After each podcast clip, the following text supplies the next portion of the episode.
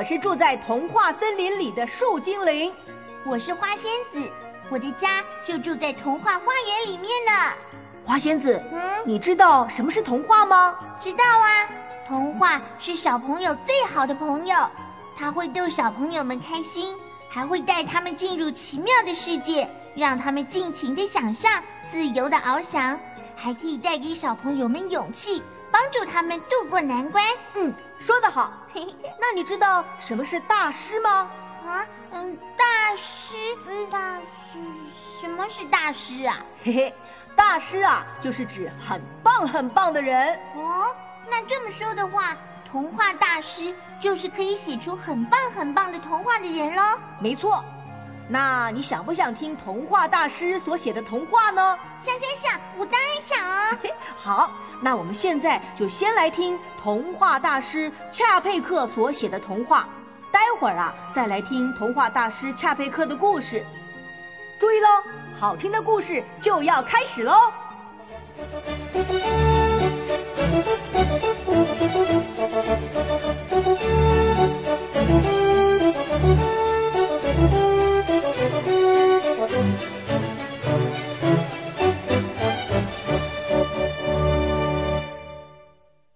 绘本世界十大童话。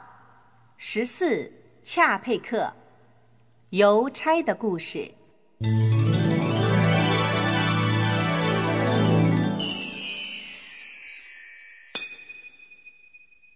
邮差的故事。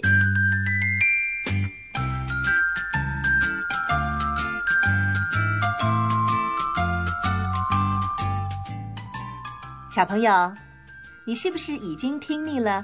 王子、公主和巫婆的故事了呢。现在啊，我要讲一个你从来没有听过的故事。这个故事的主角是一个邮差，他的名字叫做老柯。说实在的，邮差这个工作本来就是一个很神秘的行业。就拿邮局来说吧，到处都贴满了告示，像什么禁止吸烟、禁止吸狗进入。禁止大声喧哗，连巫师跟牧师的屋子里都没有这么多的规矩。而且一到下午五点半就锁上了所有的门，不准任何人进入。夜晚的邮局简直是个充满秘密的地方。老柯他每天在大街小巷送信，鞋子不晓得穿破了几双，脚跟不知道磨出了多少的水泡。他每天要走两万九千七百三十五步，上下八千两百四十九级楼梯。更可悲的是，他送的都是一些印刷品、宣传单和一些乱七八糟的东西。哎呦，真无聊啊！我的工作一点意义也没有。这天，老柯又在邮局里抱怨。他趴在桌子上，不知不觉的睡着了，以至于错过了下班的时间，一个人就被锁在邮局里。半夜里，老柯被一阵窸窸窣窣的声音吵醒，他睁开眼睛一看，一群留着白胡子的小矮人正在邮局里跑来跑去，他们的头上戴着邮差帽，穿着邮差制服，神气极了。其中一个把明天早上要送的信叠成一堆，第二个分邮件，第三个称邮包，第四个捆邮包，第五个坐在窗口数钞票，第六个发电报。天哪，简直就跟白天的邮局一模一样。工作完毕之后，小矮人围成一圈，叫着：“打牌喽！”打牌小矮人抽出一叠信，像洗牌似的搓弄着，然后发给每个人几封信。一个小矮人抽出一封信丢在地上，出牌，哈，比你大。嗯嗯，老柯看得好惊讶，忍不住叫了出来。小矮人像老朋友似的和老柯打招呼。对不起啊，吵醒你了，老柯。来来来，跟我们一起打牌吧！来吧来吧。哎呀，这些信又不是扑克牌，上面也没有点数，怎么比大小啊？哎，嘿嘿，我们是根据每封信的价值来判断的。说的对，每封信的价值呢是有大有小，这全靠写信的人他的心意来决定。比方说了，最小的牌呢是两点，是那些对人撒谎的信；那次小的牌呢是三点，这是例行的公文还有宣传单；四点呢则是一些礼貌性的应酬信；至于 J，则是好朋友之间充满友爱的信，诚心诚意想帮助别人的是皇后；那么国王呢，则是爱人之间的情书；而最大的牌 A。就是掏出整颗心写成的呢，嗯，像是妈妈写给孩子的信，那么这种牌呢，就压倒了一切的牌呀。呃，可是你们怎么知道信的内容啊？啊，偷拆别人的信件可是犯法的哦。哎，别担心，我们只要摸一摸信，就知道它是哪种信。没有感情的信啊，是冰凉凉的。哎，相反的，感情越深，摸起来越热。而且，我们只要把信贴在脑袋上，就可以一字不漏地读出它的内容。哦，呃，原来是这么回事啊！哎，我明白了。老柯高兴地跟小矮人打着牌，打着打着，居然睡着了。第二天醒来，小矮人都不见了。从此以后，老柯总是忍不住摸摸要送的信，看看它是冷还是热。有一天，老柯发现一封忘了写姓名、地址的信，连邮票都没有贴。这种糊涂信并不少，因为没有办法投递，通常都放在邮局等主人来招领。可是这封信摸起来却是滚烫滚烫的。嗯。这封信呐，是用整颗心写的哦。哎呀，我该把它送到哪儿去呢？这个时候，老柯想起了小矮人能够用脑袋读没拆开的信，于是就等邮局关门之后，偷偷的躲在里头。到了半夜，小矮人又出来工作和打牌了。小矮人，你一张我一张的出牌，老柯猛地跳出来，把那封信压了上去。哎呦呵，你赢了，老柯，没有比这张牌更大的喽。你怎么断定的？哎，因为这封信呐是个小伙子写给一个姑娘的求婚信。嗯，不信的话，我把信念给你听啊。小矮人把信贴在脑门上，然后念着。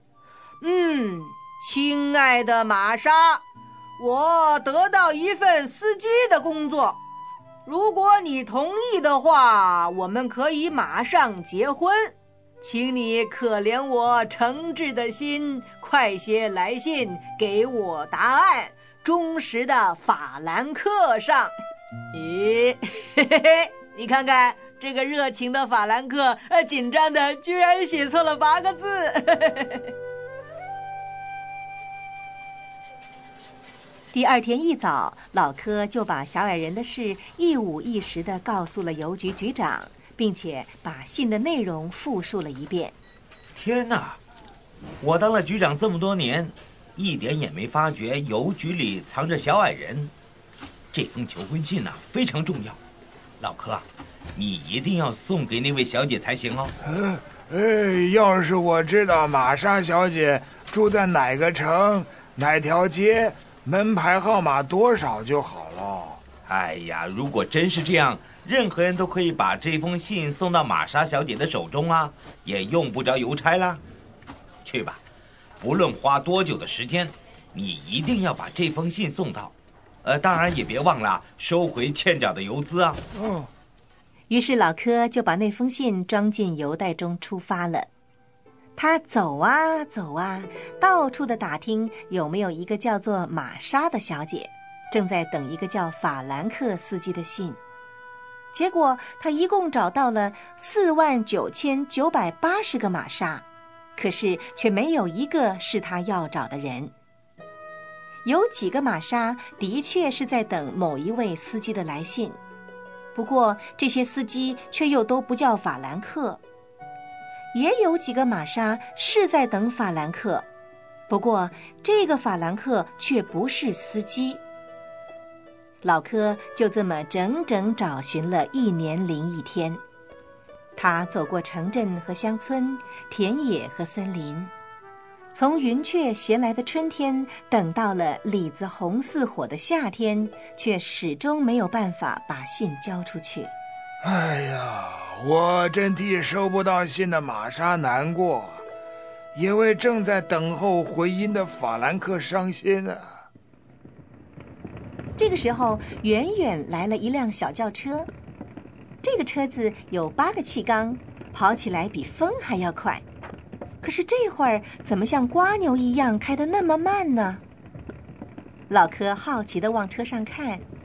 这开车的司机穿了一身黑衣裳，挂着一张苦瓜脸。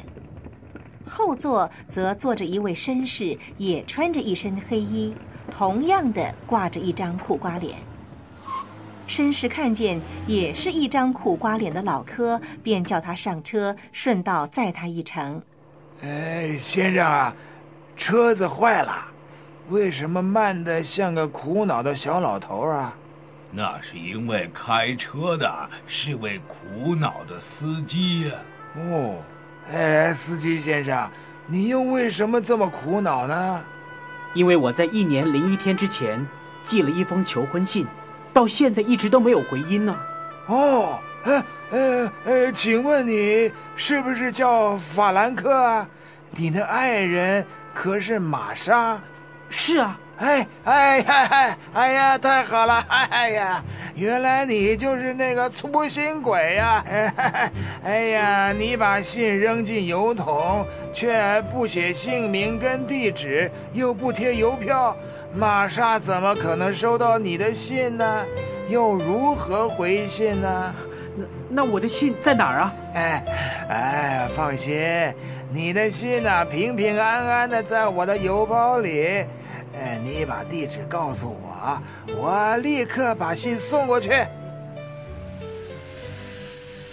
法兰克把小汽车停在一个街角，小声地说：“到了，我的玛莎就住在前面那栋小房子里。”哦，嘿，你亲自去把信里的话告诉玛莎，不是更好吗？何况啊，你在这信里头。还写错了八个错字呢！啊，我我不敢去，我整整一年零一天都没有写信给他，他一定把我忘得一干二净了。呃，好吧，嗯，那那我去。老柯整整衣服帽子，精神抖擞的走到小房子前，那儿有一扇明净的小窗。里头坐着一位脸色苍白的姑娘，正在缝衣裳。小姐啊，你在缝你的嫁衣吗？不，我在缝我的丧服。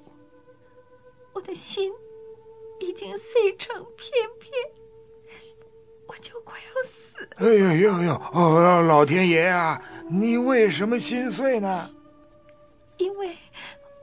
我一直在等一封信，可是已经一年零一天了，这封信还没来。哦，哎，可是很巧哎，我的邮袋里躺着一封信，整整一年零一天，却找不到收信人。呃，不知道是不是你在等的信呢？玛莎颤抖着双手把信拆开，才读了两个字，她苍白的双颊便泛起了两朵小小的红晕。她快乐的叫着：“对对对，就是这封信，让我等了一年零一天呢，让我心碎了一年零一天。啊，天哪！我真不知道该怎么样感谢你才好。哎，哎，你只要付给我两个克朗的邮资就好了。好，因为啊，有个笨蛋加白痴，不但忘了在信封上写地址、姓名，还忘了贴邮票。哎，他现在正傻傻的在街角等你的答案哦。玛莎听了，脸更红了，连忙丢了两块克朗给老科，便像小鸟一样飞出了门，奔到街角，投入法兰克的怀抱。而老科也跟着回到街角。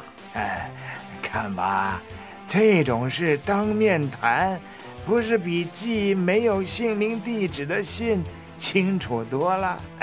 玛莎听了，脸像火一样的红。而法兰克听了，眼睛笑得像两枚弯弯的月亮。上车吧，呃，让我们把带来幸福的邮差老柯载回邮局吧。于是，这四个人跳上了车。